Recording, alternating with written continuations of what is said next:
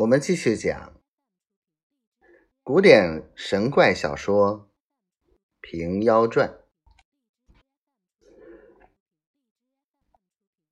但见这西园，地近西偏，门开南面，行来夹道，两行宫柳见书怀。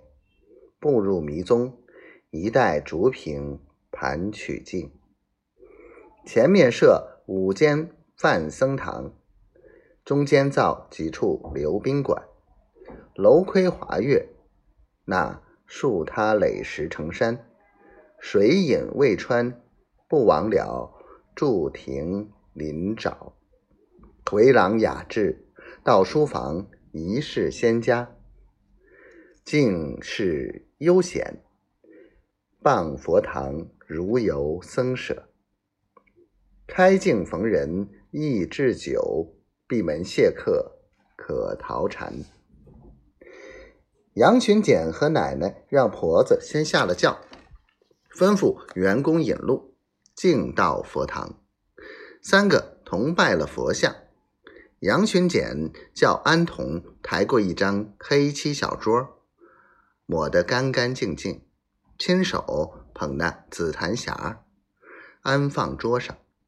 开了匣盖，将亲取出，解开红锦包袱，请圣姑观看。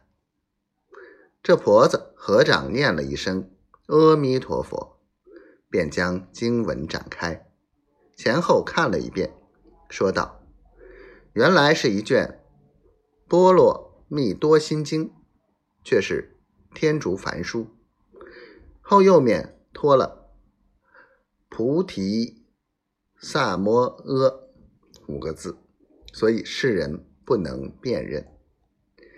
杨巡简不信，叫取一卷唐本心经，把与圣姑姑逐字配对分说，果然少了五个字。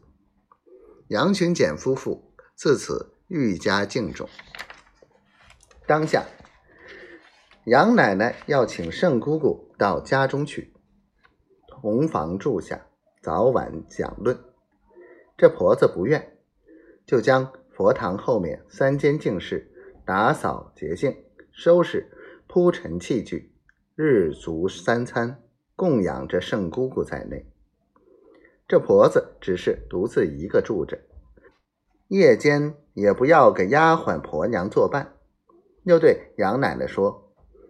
素斋素酒，有便送些来吃；若不便，也不消。贫道可以十年不饮不食。